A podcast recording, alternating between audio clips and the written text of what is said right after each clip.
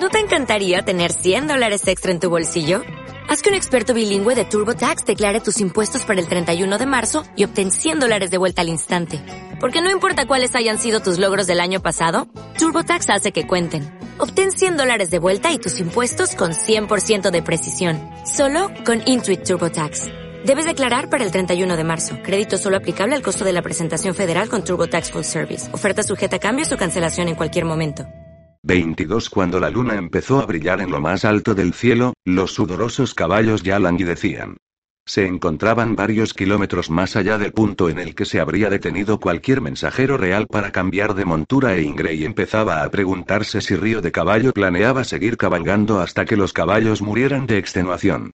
Justo en ese momento, el conde permitió que su montura avanzara al paso y, minutos después, abandonó el camino y los condujo hacia una granja que se alzaba solitaria entre los árboles que crecían junto al río. La lámpara que colgaba de las vigas del porche ardía suavemente en la noche iluminada por la luna. Tres caballos les aguardaban, atados a la balaustrada. Mientras desmontaban, el mozo de cuadra de río de caballo abandonó precipitadamente su petate y comenzó a transferir el equipo de montar. El conde solo les dejó el tiempo suficiente para que comieran queso envuelto en pan, bebieran un poco cerveza y visitaran el excusado que había en la parte posterior de la casa. Entonces, montaron de nuevo y regresaron al camino.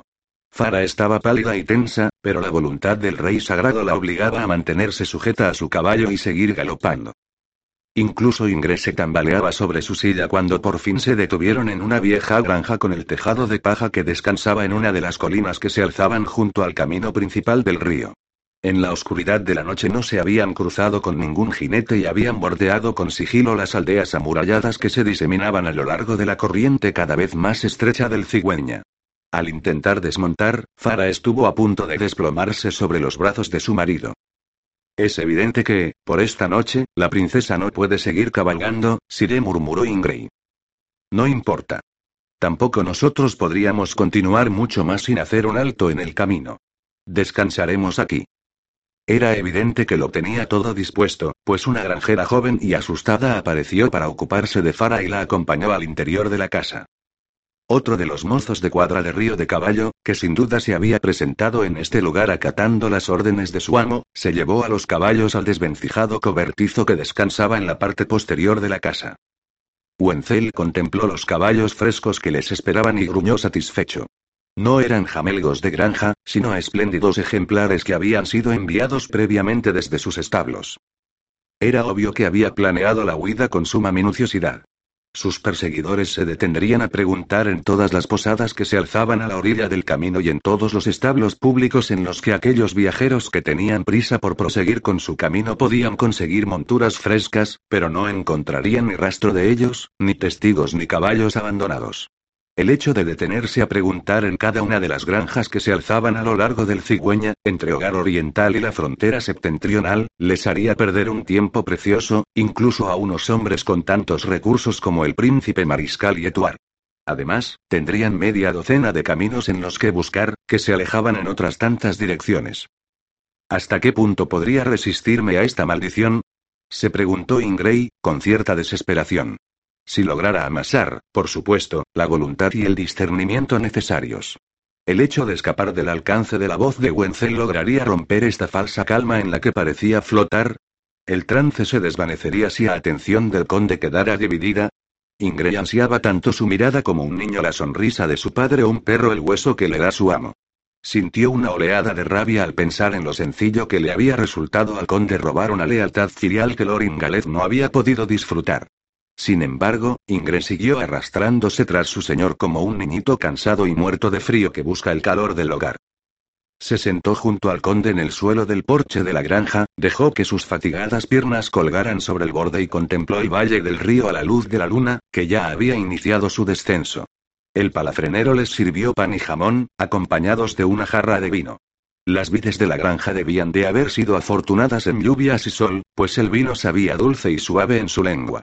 La proximidad de su amo le causaba una embriagadora euforía que quedaba anclada por la fatiga, como la desidia de un hombre ebrio que tiene la certeza de que podrá levantarse y ponerse en marcha si opta por hacerlo. Ingre bebió de nuevo. Es hermoso, milord dijo entonces, señalando el oscuro paisaje que descansaba ante ellos. Los labios de Wenzel se crisparon en una extraña mueca. Yo ya he visto suficientes puestas de luna. Disfrutadla mientras podáis. Fue un comentario ambiguo y perturbador. ¿Por qué avanzamos ni galope? ¿Qué enemigo queremos dejar atrás? ¿Acaso a aquellos que nos persigan desde Hogar Oriental? A esos también. Wenzel estiró la espalda. El tiempo no es mi amigo. Debido a la astuta costumbre que adoptaron los asta de ciervo de elegir a sus hijos como reyes sagrados mientras sus padres seguían con vida, han transcurrido más de 120 años desde el último interregno. El esfuerzo de crear un vacío como este me sobrecoge. Debo aprovechar el momento. Sonrió pues morir en el intento no es una opción. De modo que las sospechas de Etuar quedaban confirmadas. Río de Caballo ansiaba el trono y había estado manipulando a los ordenanzas. ¿Y quizá también las vidas y muertes de sus posibles rivales? Entonces, ¿todo esto se debe a que queréis volver a ser el rey sagrado? Soy el rey sagrado, espetó Río de Caballo. No necesito volver a serlo. Pero había necesitado algo. Le había faltado una pieza que había extraído del alma del difunto rey de Asta de Ciervo. Una pieza mágica. O un fragmento de la región arbolada que, sin duda, carecía de una naturaleza política. En ese caso, rey sagrado en nombre y elegido y aclamado públicamente. Si hubiera deseado el título de rey en esta tierra de ignorantes, lo habría obtenido hace años, Ingrid replicó con voz suave. Y en un cuerpo mejor. Yo poseo un cuerpo mejor, pensó él sin poder evitarlo. De todas formas, si lo que deseaba Wenzel era el trono, deberían estar galopando hacia Hogar Oriental y no en dirección contraria. Por lo tanto deseaba algo más, algo distinto. Ingrid intentaba pensar con claridad entre la bruma de la fatiga, el vino que descansaba en su estómago vacío y el fascinante aura de río de caballo. Si no queréis ser coronado rey, ¿qué deseáis? Demorar la elección. Los cansados ojos de Ingrid parpadearon. ¿Y huyendo lo vais a conseguir? Eso espero. La ausencia de un conde ordenanza por sí sola no sería suficiente. Río de Caballo se tocó el pecho, pero cuando Biast sepa que su hermana ha desaparecido en la víspera del funeral de su padre, se sentirá inquieto. También he preparado otros obstáculos. Estoy seguro de que cuando salgan a la luz los múltiples votos que he asegurado a los diferentes candidatos bastarán para varios días de discusiones. Esbozó una breve y triste sonrisa. Ingre no supo qué responder, aunque tenía la impresión de que la palabra interregno retumbaba en su mente con un peso que le eludía. A través del suave brillo de su lealtad robada, logró amasar cierto discernimiento y le preguntó: ¿Para qué queríais al ciervo? ¿Aún no lo habéis averiguado? Pensé que queríais usarlo para convertir a Fara en una guerrera espiritual o para arrebatarle algo a su padre, pero entonces elegisteis a la yegua. Cuando se juega contra los dioses, las acciones inesperadas y repentinas suelen funcionar mucho mejor que aquellos planes que se han urdido con minuciosidad. Ni siquiera ellos pueden bloquear cada posibilidad. El ciervo era una gran bestia, pues ya había conseguido acumular en su interior cuatro vidas de ciervo. Sin embargo, la muerte del rey sagrado llegó antes de que estuviera preparado. No sé si ellos apresuraron lo primero o demoraron lo segundo. Pretendíais convertir a Fara en chamán. ¿O quizá a otra persona? A otra persona, pero todavía no había decidido a quién. Si no hubierais tenido a vuestro lobo, me habría arriesgado a probar con la bestia inmadura, pero vuestro lobo es más seguro, a pesar de ser menos. Un. Manso. Cuanto más fuerte, mejor. Ingres se negó a agitar el rabo ante esta palmadita de su amo, pero le costó cierto esfuerzo. ¿Mejor para quién? Su extenuadamente se esforzaba en colocar las piezas en orden. Un chamán, un portador del estandarte, un rey sagrado y el terreno sacro de árbol sagrado. Y sangre, sin duda alguna. Allí, en algún lugar, tenía que haber sangre. Río de Caballo juntaría todos los ingredientes para conseguir. ¿Qué? No podía tratarse de un simple propósito material. ¿Qué pretendía hacer que incluso los dioses intentaban invadir el mundo de la materia para rebelarse contra él? ¿A qué podía aspirar el conde que no fuera el deslumbrante trono sagrado? ¿Qué era mayor que un rey? ¿Acaso las aspiraciones de Wenzel iban más allá del mundo de la materia? Cuatro se habían convertido en cinco en el pasado legendario. ¿Acaso ahora los cinco pasarían a convertirse en seis? Entonces, ¿en qué pretendéis convertiros? ¿En un dios o un semidios? Wenzel se atragantó con su vino. Ah, la juventud. Siempre tan ambiciosa. Y vos decís haber visto un dios. Acostaos, Ingray. Estáis diciendo estupideces. Entonces, ¿qué? insistió, poniéndose en pie. Ya os dije lo que deseaba. Lo habéis olvidado. Quiero que regrese mi mundo, había gritado Wenzel con fiera desesperación. No, no lo había olvidado. Ni tampoco estaba seguro de que pudiera hacerlo, por mucho que lo intentara. No, pero lo que deseáis es imposible de conseguir. Idos a dormir. Nos pondremos en marcha a media mañana. Ingrid avanzó tambaleante hasta la granja, en busca del catre que le habían preparado. A pesar de su cansancio, permaneció tumbado boca arriba mirando la oscuridad. Sin duda, su esclavitud hacia Río de Caballo no era absoluta, pues de lo contrario no le exasperaría de este modo. El hechizo de Wenzel pesaba sobre sus encorvados hombros como la armadura dorada de un rey que ha sido confeccionada en la flor de su juventud e impuesta décadas después sobre su cuerpo marchito. Ingres sentía el poder de aquel vínculo como el calor de un horno en su rostro. Sobre un guerrero de la antigua región arbolada de mérito ordinario, el trono debía de haber recaído como un manto de luz. Entonces se preguntó cómo habría sido cuando había recaído sobre un hombre de extraordinario carácter, cuando el alma se había unido a la confianza sagrada en un arco continuo, como el de una campana perfecta. Una voz así habría conseguido que las montañas andaran. Su mente descartó esta visión. La tarea que le habían impuesto, la de acceder a los secretos de Wenzel y proteger a Fara, le ataban a río de caballo. Cualquier intento por escapar ahora sería prematuro. Era mejor que sosegara a su captor, que lo observara y que esperara a que llegara la oportunidad correcta. Debía confiar en su razón y en el conocimiento privado que le había sido revelado. ¿Debía rezar? No había rezado antes de dormir desde que era un niño. Pero dormir traía sueños consigo y en esos sueños a veces aparecían fantasmas. Y hablaban. Sus sueños no eran un jardín por el que ellos pasearan. Sin embargo, en los vestigios de aquella noche, Ingrid rezó para que los sueños le orientaran. Pero lo que fuera que soñara, se desvaneció al despertar. Ingrid dio un respingo cuando el mozo de cuadra le zarandeó los hombros. Después de asearse y comer un poco, Wenzel les apremió a ponerse en marcha. El terreno ascendente se fue haciendo más rural y remoto y, como ahora brillaba la luz del sol, se cruzaron con otras personas y bestias en su camino. Carromatos de granja, largas hileras de animales de carga, jinetes pausados, ovejas, vacas, cerdos. El galope de la pasada noche dio paso a un medio galope menos evidente, alternado con el trote o el paso cuando ascendían una abrupta pendiente o cuando recorrían un tramo demasiado accidentado. A Ingre no le cabía duda de que el ritmo había sido calculado minuciosamente para conseguir que sus monturas recorrieran la máxima distancia posible en el menor tiempo posible. Una hora después del mediodía, otra envejecida granja les ofreció comida y un nuevo cambio de caballos. Ingrid observó a Fara. El día anterior había tenido que soportar en primer lugar el interrogatorio, después la muerte de su padre y por último aquella huida forzosa. Cualquier mujer y la mayoría de los hombres se habrían visto superados por semejante concatenación de acontecimientos, de modo que Ingres sospechaba que su espíritu animal le estaba proporcionando una fuerza física sorprendente. Sin embargo, empezaba a pensar que Farah siempre había sido una mujer fuerte. Consciente del gran poder que ejercía Wenzel sobre él, Ingres se preguntó cuánto más podría ejercer sobre una mujer. Observó cómo respondía Farah a su presencia, buscando en ella su reflejo femenino. La princesa se ofuscó e incluso se maravilló cuando sus ojos se posaron en el rostro de su marido transformado y sus labios se separaron de forma inconsciente, ardientes de deseo. Sin embargo, no parecía feliz. A pesar de tener todo aquello que otras mujeres solo podían desear, no era feliz. Wenzel le dedicó una mirada de fría evaluación, como si fuera una montura de dudosa validez que le había sido impuesta, y la princesa retrocedió acobardada ante su desdén. Puede que Farah no fuera una mujer brillante ni valiente, pero tampoco una a la que se pudiera traicionar. Se había encargado de poner remedio a una situación de infidelidad percibida y su acto había tenido unas consecuencias terribles.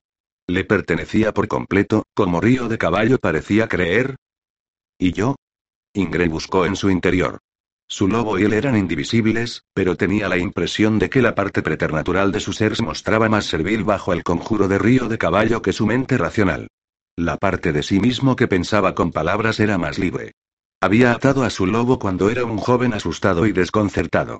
Era posible que ahora el rey sagrado lo controlara, pero realmente tenía un poder absoluto sobre él. Él desea velocidad. Para resistirme a él, yo buscaré la demora.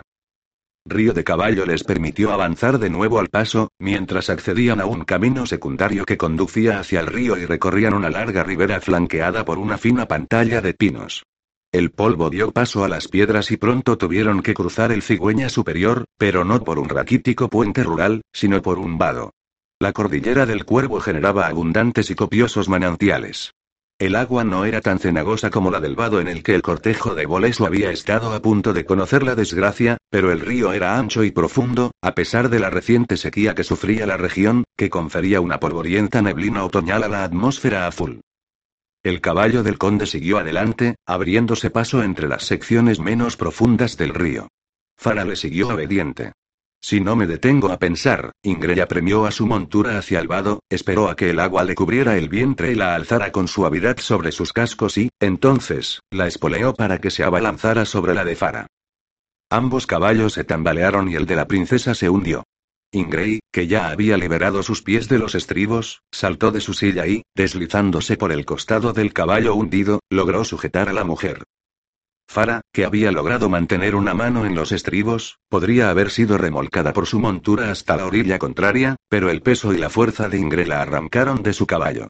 La princesa dejó escapar un breve grito que culminó en un gorgojeo cuando su cabeza quedó sumergida. Río de Caballo se giró a tiempo de ver a Ingrid intentado hacerla subir hasta la superficie mientras ambos eran arrastrados corriente abajo. Quietos. Gritó el conde. Ingrid se sacudió a modo de respuesta, pero aunque aquella voz preternatural podía controlar a un hombre o una bestia, no tenía ningún efecto sobre la poderosa corriente. El agua estaba fría, pero no helada, e Ingrid logró no golpearse la cabeza contra ninguna roca. Sin embargo, en esta ocasión no tardó en descubrir que su compañera no sabía nadar. La sujetó de nuevo y jadeó cuando ella le arrastró hacia el fondo. Entonces, su lucha por respirar se volvió tan sincera como la de la princesa. Cuando sus piernas, más largas que las de Fara, tocaban la gravilla del fondo, Ingrid intentaba regresar a la rápida corriente en un intento de alejarse lo máximo posible del conde.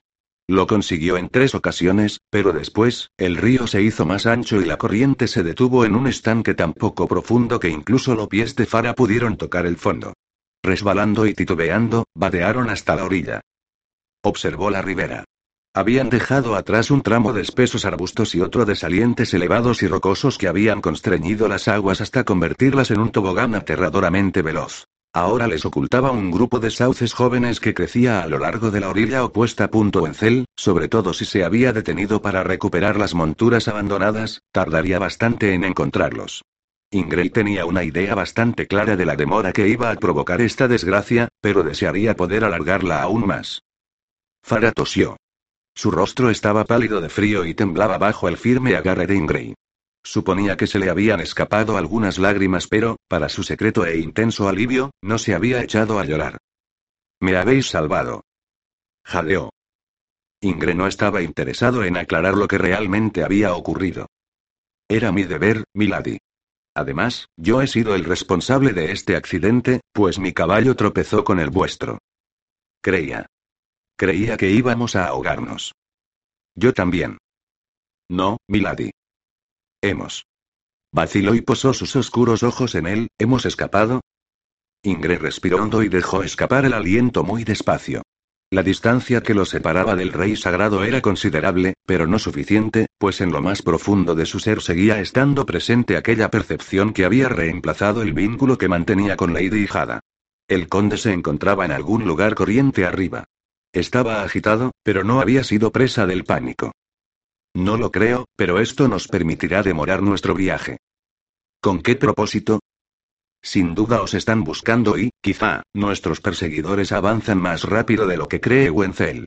Biast debe de estar muy preocupado por vos.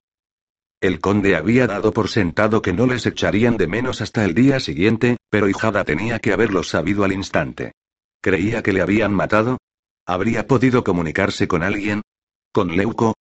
¿Con Ayana?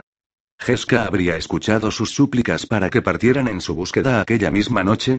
Ingrid se había sentido un poco culpable por haber intimidado a Jeska, pero ahora lamentaba no haberlo asustado un poco más. Que los cinco dioses la ayuden. Y a nosotros. ¿Y si esto les interesa tanto como parece, dónde se encuentran en estos momentos? Malditos sean. Fara se alzaba temblorosa a la luz del sol. Sus pesados y empapados ropajes se aferraban a su recio cuerpo y sus cabellos se habían soltado de su trenza en húmedos mechones que caían sobre su rostro. Las condiciones en las que se encontraba Ingrid eran algo mejores, pero sus pantalones mojados de cuero crujían de un modo molesto cada vez que se movía. Se alejó unos pasos, extrajo las armas de sus vainas y realizó un esfuerzo inútil por secarlas. ¿A dónde me lleva Wenzel? preguntó ella, con voz temblorosa, ¿lo sabéis? Árbol sagrado. A campo sangriento. A los bosques heridos. A los bosques de Hijada. La tierra de su dote. Le miró desconcertada, ¿está haciendo todo esto por ella? Más bien lo contrario. Lo que Wenzel desea son los bosques, no a su heredera. Son antiguos, muy antiguos. Y están malditos. En el rostro de Fara apareció una expresión entre reconfortada y alarmada. ¿Por qué? ¿Por qué me sacó a rastras del lecho de muerte de mi padre? ¿Qué objetivo malvado persigue? ¿Por qué me ha mancillado con este, este? Giró sobre sus talones y empezó a arañarse el pecho, como si deseara desembarazarse de aquel hechizo. Ingrid cogió sus manos, frías como la arcilla, e intentó calmarla. Tranquilizaos, Milady. No sé para qué nos quiere. Hijada cree que yo debo liberar a los fantasmas de los bosques heridos de sus espíritus animales, del mismo modo que hice con el príncipe Boleso. Pero si eso es lo que Wenzel desea de mí, no sé por qué no se limita a decirlo, pues me parece una tarea correcta. Ella le miró con ansia. ¿Podéis liberarme a este terrible espíritu animal, como hicisteis por mi hermano? No mientras viváis. Al parecer, los chamanes de la antigua región arbolada purificaban las almas de sus compañeros solo después de su muerte. En ese caso, será mejor que me sobreviváis, replicó ella, hablando muy despacio.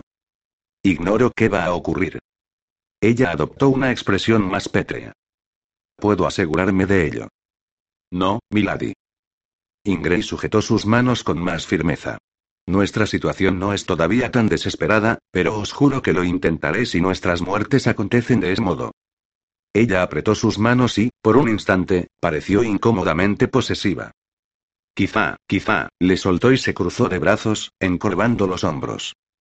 Ingrid ya no estaba tan convencido de que Farah no estuviera cualificada para convertirse en un mensajero sacrificado.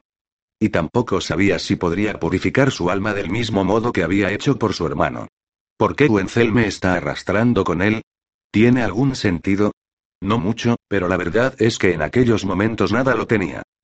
Y por lo que decís, tampoco podréis purificar el alma de Wenzel mientras éste conserve la vida, continuó la princesa, arqueando las cejas para expresar su preocupación. Wenzel. Veréis, Wenzel no ha sido infestado por un simple espíritu animal como el vuestro. Él está poseído por un espíritu, por un alma, por una concatenación. Dice ser el fantasma del último rey sagrado de la antigua región arbolada. Afirma que se mantiene vivo, quiera o no, por un poderoso hechizo que se estableció en Campo Sangriento. ¿Creéis que se ha vuelto loco? preguntó ella, en voz baja. Sí. replicó. Y entonces añadió. Pero no miente. Al menos, a ese respecto. Fara le miró durante un largo momento. Ingrid imaginaba que iba a preguntarle si también él se había vuelto loco. Y no habría sabido qué responder. Sin embargo, la princesa se limitó a decir. Pude sentir cómo cambiaba. Fue anoche, cuando papá murió. Sí. En ese momento reivindicó su trono o una parte de él. Ahora es. Bueno, no estoy seguro. Pero el tiempo le apremia. Wenzel siempre ha ignorado el tiempo de un modo que me resultaba desesperante. Os recuerdo que lo que hay dentro de ese cuerpo no es Wenzel. Ella se frotó las sienes. ¿Os duele la cabeza? Preguntó Ingray, con cautela. No, qué raro. ¿Cómo podrían alargar la demora? ¿Separándose para que tardara más en encontrarlos? Podía regresar al agua, que era inmune al poder del rey sagrado, y dejar que la corriente le arrastrara varios kilómetros hasta que Wenzel le encontrara. Ingrid intentó recordar si habían pasado por alguna cascada durante el camino. Sin embargo, no, no podía dejar sola a esta mujer, temblorosa y asustada esperando a que el monstruo preternatural con el que se había casado la encontrara. El príncipe mariscal Bias me ordenó que os protegiera. No podemos separarnos. Ella asintió agradecida. No, por favor, milord. Wenzel nos buscará por la orilla, de modo que deberíamos internarnos en el bosque. Aquello no bastaría para escapar de Río de Caballo. Ya podía sentir el tirón del vínculo que los unía, cada vez con más fuerza.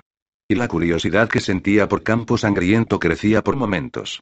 Deseaba verlo, necesitaba verlo, y el modo más rápido era permitir que Río de Caballo les encontrara en este lugar. Pero no demasiado pronto. Puede que Wenzel tuviera en ellos todo lo que necesitaba, pero Ingres sentía que le faltaba algo. Me falta hijada. Estoy seguro de ello. Río de Caballo lo había sabido y por eso los había separado. Confía en los dioses. ¿Ellos proveerán? Difícilmente. De pronto se preguntó si a los dioses les resultaba tan difícil confiar en Ingray como a él confiar en ellos. Durante un breve instante le invadió el extraño impulso de demostrarles cómo hacerlo. La expresión enloquecida que adoptó su rostro hizo que Fara retrocediera. Os seguiré, dijo la princesa, con un hilo de voz. Se arrastraron entre los arbustos, pasaron sobre leños putrefactos y siguieron ascendiendo, dejando atrás la marca que había dejado el agua en una segunda ribera rocosa. Se adentraron en las sombras y llegaron a una pradera soleada en la que creían altos cardos púrpuras y herbajos espinosos que dejaron huellas de su paso en sus trajes mojados. Entonces se abrieron paso entre las zarzas para acceder a un lugar aún más oscuro, adornado con telarañas que quedaban atrapadas en sus rostros. Caminar les estaba yendo bien, aunque solo fuera para secarse.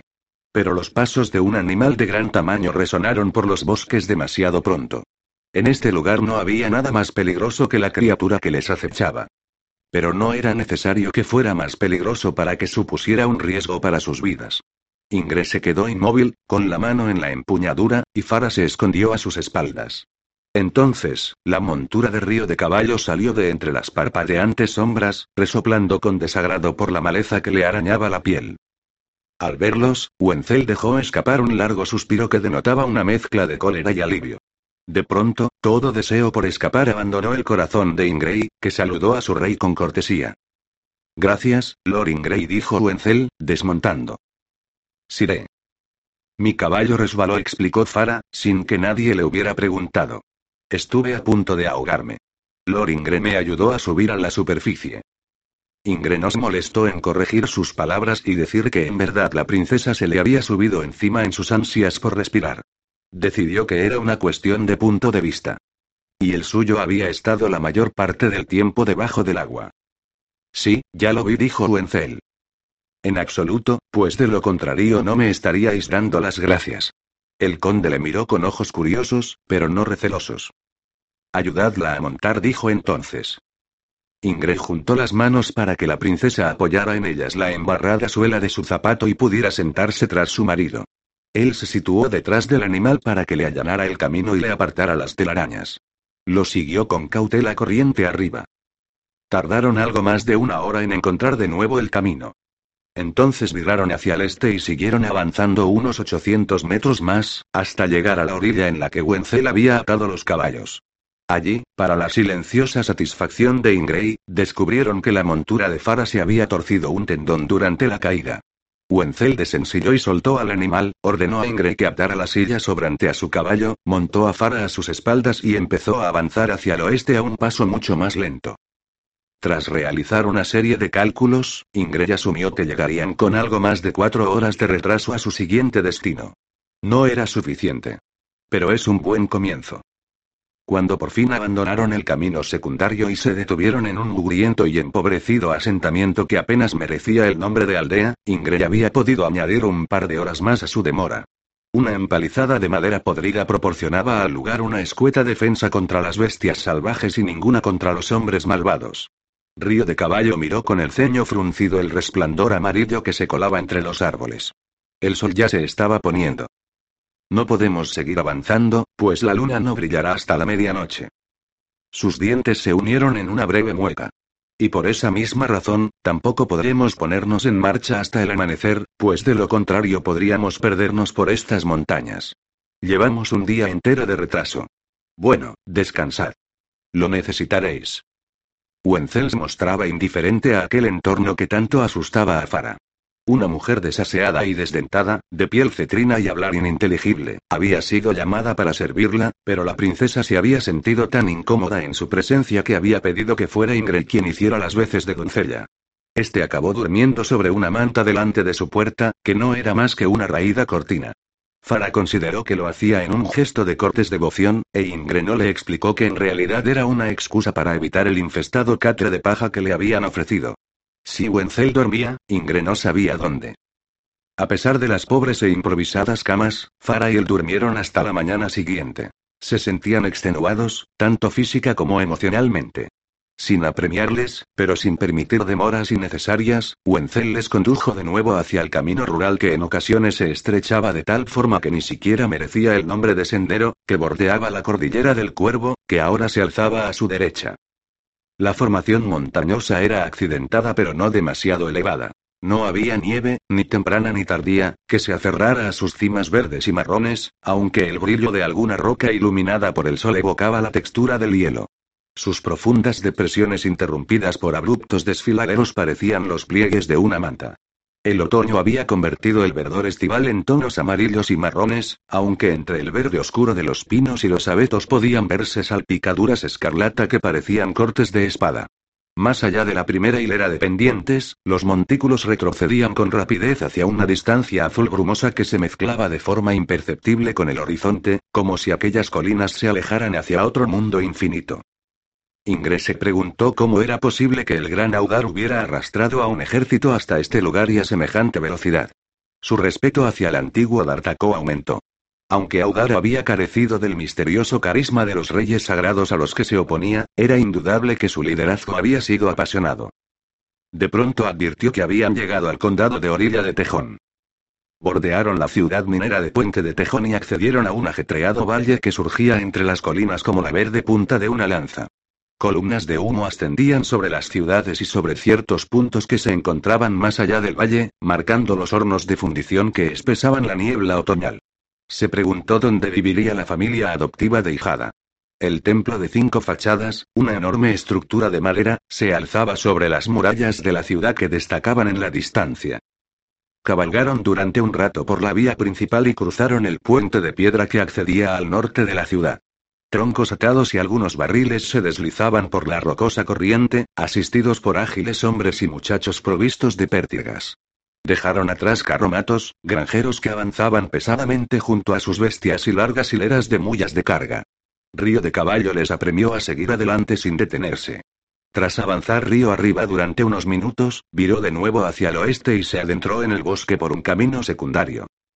Río de Caballo, atento al movimiento del sol, aceleró el paso durante un rato, pero el terreno se volvió tan escarpado que se vio obligado a avanzar con mayor cautela. Los caballos caminaban con dificultad y resbalaban por las pronunciadas pendientes.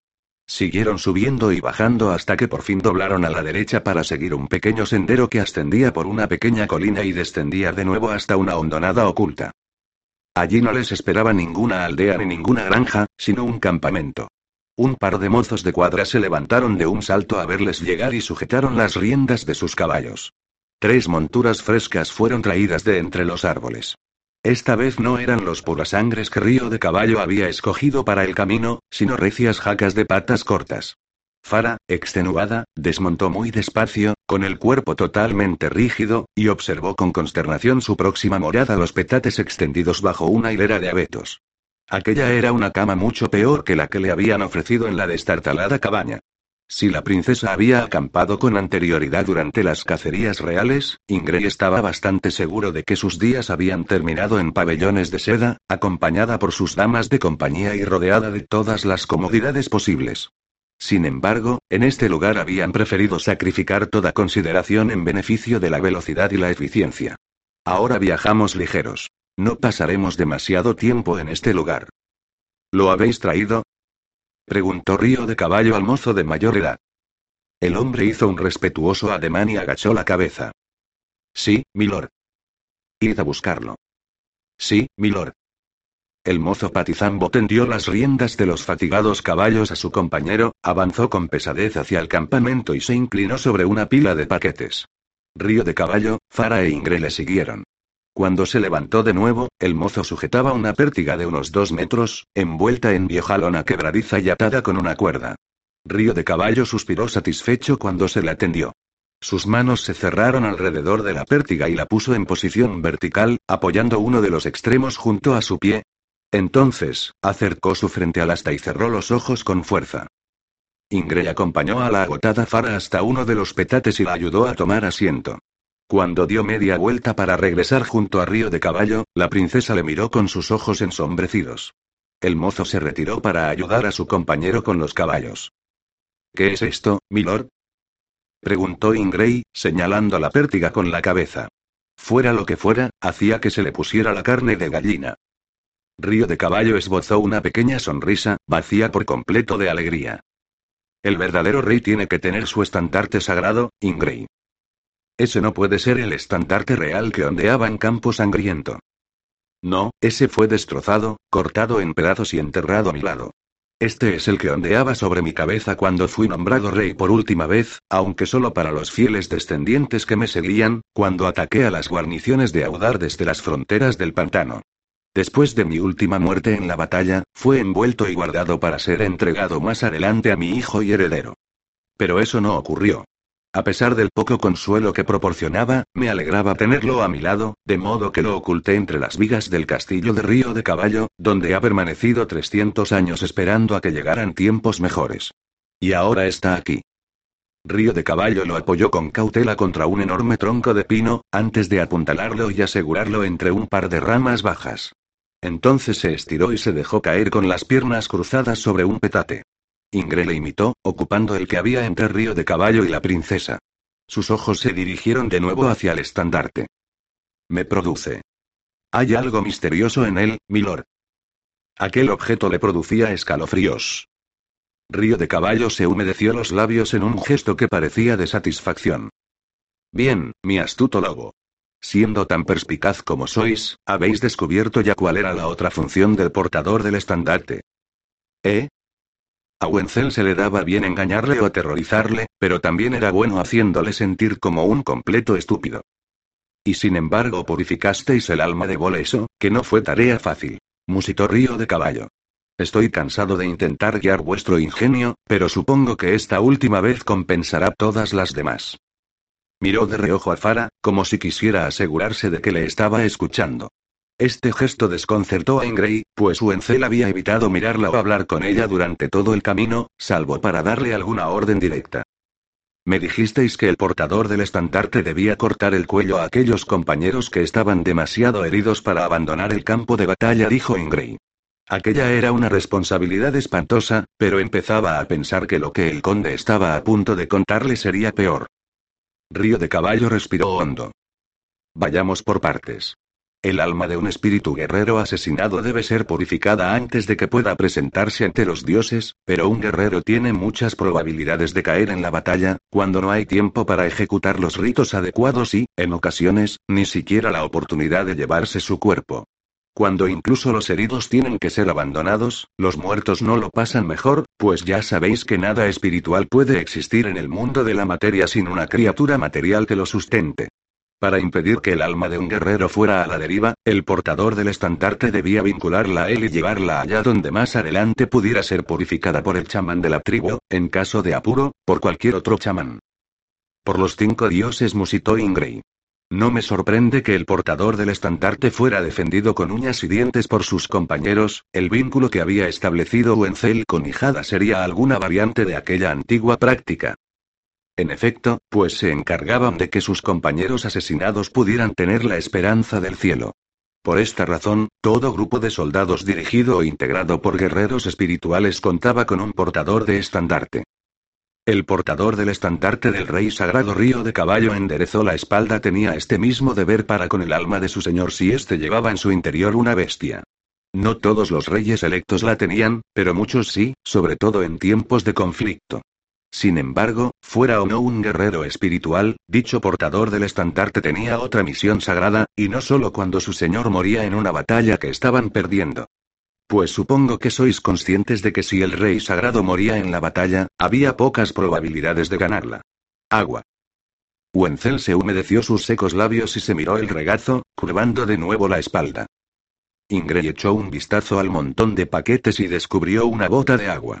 Se la tendió al rey sagrado, que echó la cabeza hacia atrás y bebió un largo trago sin importarle su rancio sabor.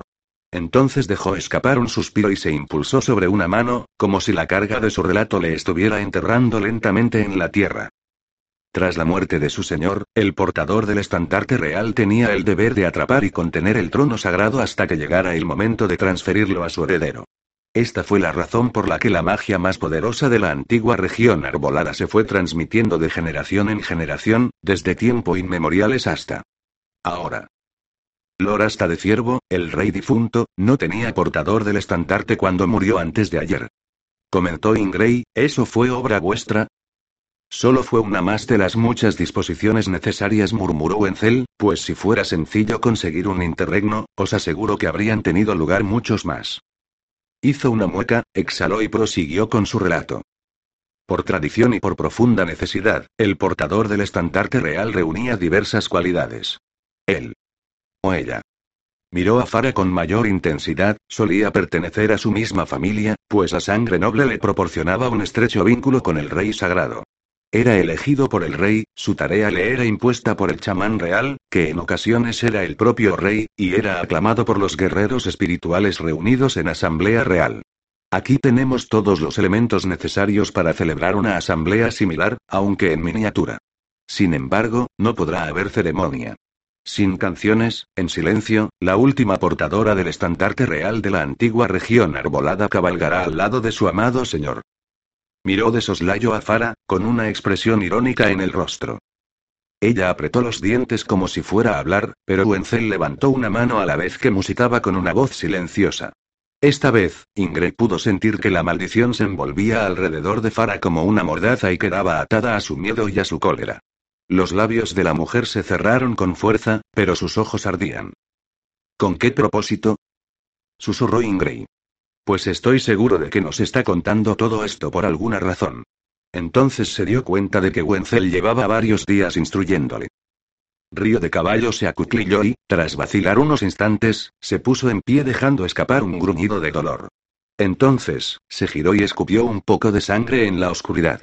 El olor a hierro golpeó las fosas nasales de Ingray. El conde miró a los mozos de cuadra, que habían terminado con los caballos y se aproximaban con timidez. La noche se acerca. Debemos encender un fuego y comer algo. Espero que hayan traído suficiente comida. ¿Con qué propósito, me preguntáis? Pronto lo descubriréis. ¿Tengo alguna esperanza de sobrevivir? Ingrid miró a Fara. ¿Alguno de los dos la tenemos? Los labios de Wenzel se curvaron brevemente. Es posible, replicó, alejándose entre las sombras que olían a resina. Ingre no supo si aquellas palabras encerraban una conjetura o una promesa. Río de Caballo despertó a Ingre antes del amanecer, lanzando un tronco al fuego para que ardiera con más intensidad. Todos habían dormido con la ropa de montar del día anterior y, por lo que parecía, los mozos iban a quedarse atrás para desmontar el campamento y llevar los caballos que sobraban de vuelta a casa. Fara y él tenían poco que hacer, aparte de ponerse las botas y comer el pan rancio, el queso y las bebidas calientes que les ofrecieron. Los caballos no llevaban encima demasiada carga, pues solo habían guardado en sus alforjas alimento para un día, además de grano para las monturas. La mayor parte de la ropa sobrante y otros accesorios, en su mayoría de Fara, habían sido descartados. Tampoco habían cargado los petates ni el equipo de campamento. La implicación de tales ausencias inquietaba a Ingray, pero prefirió no compartir su preocupación con la princesa muda. Una luz grisácea empezaba a filtrarse entre la niebla que se había levantado durante la noche, creando un silencio goteante. Fara se estremeció, lanío por el frío como por la humedad, cuando Ingrid la ayudó a montar en su caballo, un recio animal negro con la crin curvada hacia arriba y patas blancas. Río de Caballo había colocado su estandarte de un modo bastante incómodo, a lo largo del costado de su montura y atado a la lengüeta de sus estribos, para poder sujetarlo bajo su pierna. El conde montó y les indicó que se pusieran en marcha con un silencioso ademán.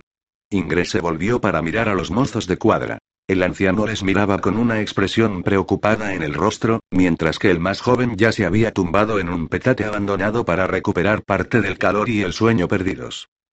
Río de Caballo los condujo por un hueco que se abría entre las montañas, primero por una senda, después por un sendero y después por una vereda de ciervos. Ingray, que cerraba la marcha, tenía que agachar la cabeza para esquivar las ramas. Cuando el camino se estrechó, las ramitas grises empezaron a arañar sus pantalones como si fueran garras. Los cascos de los caballos aplastaban las hojas caídas y en ocasiones resbalaban sobre la podredumbre negra que se había sedimentado, confiriendo un olor rancio y húmedo al bosque. El brillo del sol eliminó la suave cortina de niebla y los troncos de las hayas pudieron alzarse por fin hacia el cielo, libres del manto gris que se había aferrado a sus cortezas. En cuanto el sol empezó a brillar con mayor intensidad en la bóveda celeste, los mosquitos localizaron a los jinetes y a sus monturas. Avanzar por aquel terreno escarpado ya era bastante peligroso sin los resoplidos y los brincos que daban los animales cada vez que les atormentaba uno de aquellos insectos. Cuando Río de Caballo los condujo por un desfiladero que finalizaba en una hendidura, Ingres se dio cuenta de que, por muy bien que hubiera conocido estos terrenos en el pasado, la erosión del tiempo los había transformado de tal forma que ya no los reconocía. ¿Cuánto tiempo? Desandaron sus pasos y ascendieron por la colina contraria. Río de Caballo seguía adelante, lento pero implacable. Tras varias horas de camino, con el sol brillando sobre sus cabezas, se detuvieron en un cristalino manantial para beber agua y descansar, tanto ellos como los caballos. Hojas amarillas revoloteaban a la luz que se filtraba entre los árboles, con la promesa de perturbar la inmóvil superficie del agua. Las ramas todavía no estaban desnudas, de modo que no podían ver lo que había a su alrededor. Río de Caballo se encaramó a un punto más elevado y contempló el paisaje. Lo que fuera que vio debió de satisfacerle, pues regresó y les ordenó que montaran una vez más en sus caballos. Estamos en el país de Hijada, pensó Ingray.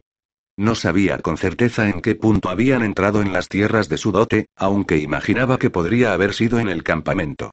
La escena de pronto cobró un nuevo interés y estuvo casi dispuesto a perdonar a los mosquitos. El terreno era difícil, rocoso y salvaje, pero Ingray pensaba que si fuera más plano, podría equipararse a un pequeño condado. Tenía una belleza que le resultaba más atrayente que sosegadora. Sí, como la de hijada. Buscó en su mente su ausencia, como una lengua tanteando el agujero doloroso de un diente arrancado, pero lo único que pudo encontrar fue la ardiente herida de río de caballo. Somos tres viajeros solitarios, pensó. Olvidados por los dioses. El sol ya se estaba poniendo en el horizonte occidental cuando cruzaron otro barranco, se desviaron hacia la derecha y accedieron a un promontorio. Hicieron un alto en el camino para mirar a su alrededor. Dos cerros arrolladores y pronunciados abrazaban un valle de unos tres kilómetros de ancho por cinco de largo, antes de curvarse de nuevo para envolver el extremo lejano como un muro. El suelo del valle era tan liso como la superficie de un lago. En el extremo más próximo, a sus pies, había una extensión de hierbas grises y cañas amarillentas que formaban una marisma medio seca. Más allá, algunos robles retorcidos se alzaban como centinelas ante el espeso bosque de robles que se agazapaba detrás. La mitad de las hojas había caído y el sol de poniente lo iluminaba con sus débiles rayos, pero sus sombras eran impenetrables a los ojos de Ingray. Echó hacia atrás la cabeza ante el miasma de dolor que, incluso desde este lugar, parecía emanar de los árboles. Dejó escapar el aliento con consternación y, al apartar la mirada, advirtió que los ojos de Río de Caballo estaban fijos en él. Lo sentís, ¿verdad? Sí, pero ¿qué es lo que siento? Si hubiera tenido una cresta en la espalda, como un dragón, estaba seguro de que se habría erizado. Río de Caballo desmontó, desató la pértiga de la lengüeta que la sujetaba a la alforja y miró a su esposa unos instantes, sin placer alguno. Fara le devolvió la mirada con los ojos abiertos de par en par y los hombros encogidos, pero enseguida agachó la cabeza, estremecida. Río de Caballo sacudió la cabeza en un gesto que parecía de disgusto y, adelantándose, le tendió el estandarte a Ingray. Llevadlo durante un rato. No quiero que se caiga. El estribo derecho de Ingray incluía una pequeña copa de metal para sujetar la lanza. Alzó la pértiga y, tras colocarla en la copa, sujetó las riendas con la mano derecha. A estas alturas, su montura estaba demasiado cansada para darle problemas. Río de Caballo volvió a montar, hizo que su caballo diera media vuelta y les ordenó que le siguieran. Descendieron el promontorio en zigzag a través de unos bosques cada vez menos densos. Al llegar al final, Ingray desmontó y devolvió el estandarte a Río de Caballo. Entonces, sacó la espada y empezó a abrirse paso entre los quebradizos arbustos que se alzaban sobre sus cabezas. Aquellas zarzas, además de espinosas, parecían tener colmillos. Algunas ramas, al retroceder, le azotaban y se hundían en sus pantalones de cuero, perforándolos y arañándole la piel. Al llegar al otro lado, al borde de la marisma seca, Río de Caballo desmontó y desenvolvió por fin su estandarte. En cuanto la tocó el cuchillo, la cuerda reseca se partió dejando escapar pequeñas bocanadas de polvo. Al instante, la quebradiza lona se desplegó con un crujido para mostrar un estandarte de seda de color verde con el emblema de su familia, un semental blanco que corría por un campo verde sobre tres ondulantes líneas azules, aunque a la mortecina luz más bien parecía un semental gris que corría por un campo gris sobre tres líneas grises que desaparecían en la niebla. Río de Caballo tendió el estandarte a Fara, murmurando unas palabras que Ingrid apenas pudo oír y mucho menos entender, aunque pudo sentirlas cuando una oscura corriente fluyó entre ambos. La silenciosa o mejor dicho, silenciada Fara tensó la espalda y alzó la barbilla. Solo en sus ojos se reflejaba el enmudecido terror que sentía. Río de Caballo tendió las riendas de su caballo a Ingrid y cogió la brida de la montura negra de Fara. Entonces se puso de nuevo en marcha, esta vez a pie, y empezó a serpentear entre las amarillentas matas de hierba. Ingresó lo entendió por qué avanzaba de ese modo cuando advirtió que en el terreno había unas zonas más oscuras y fangosas que resultarían letales para los pesados caballos, así que se aseguró de que su montura siguiera exactamente los pasos del conde. El calor del día se demoraba en el aire a pesar de la humedad que ascendía desde la marisma, pero la sombra del bosque, alargada por la puesta del sol, se arrastraba para recibirles. En cuanto accedieron a ella, el repentino frío hizo que saliera vapor de sus bocas cada vez que exhalaban. Cuando empezaron a aproximarse a un roble solitario, Ingrid pensó que el nombre de bosques heridos era doblemente merecido. Aquel árbol era grande y muy viejo, pero parecía enfermo. Las hojas que todavía se aferraban a sus ramas marchitas no eran crujientes, marrones y curvadas, sino flácidas, renegridas y deformes. El tronco y las ramas parecían más nudosos y retorcidos que los de un roble normal y por ello se diseminaban bultos tumorosos que rezumaban un enfermizo líquido negro. Un guerrero salió del árbol, pero no de debajo, ni de al lado ni de detrás, sino de su tronco, como si hubiera cruzado una cortina. Su armadura de cuero estaba podrida por el paso de los años y se apoyaba en su lanza, sobre la que ondulaba el raído pellejo de algún animal, como si fuera el bastón de un anciano. Su barba rubia estaba manchada de sangre seca y su cuerpo todavía mostraba las heridas de su muerte, una oreja cortada de cuajo, cortes de hacha en su armadura y una mano desmembrada que colgaba de su cinturón. El oxidado casco de cuero sujetaba a su cabeza una piel de tejón que les miraba con sus ojos secos y ciegos. Cuando se giró lentamente para observar a los recién llegados, el pelaje negro y blanco que descendía por su nuca se agitó. Solo entonces, Ingrid empezó a ser consciente de que la marisma les veía llevado del mundo que conocía a otro distinto, un mundo donde este tipo de visiones eran posibles. Advirtió que Fara estaba conmovida pues, aunque mantenía su rígida y firme postura, un brillo húmedo descendía por las comisuras de sus ojos y se deslizaba por su pálido rostro. Ingrid deseaba que Río de Caballo no advirtiera este gesto, pues temía que le arrancara las lágrimas del mismo modo que le había arrancado la voz. El guerrero se enderezó y, con el muñón de su mano ausente, hizo el quíntuple gesto sagrado, tocándose la frente, la boca, el ombligo, la ingle y el corazón.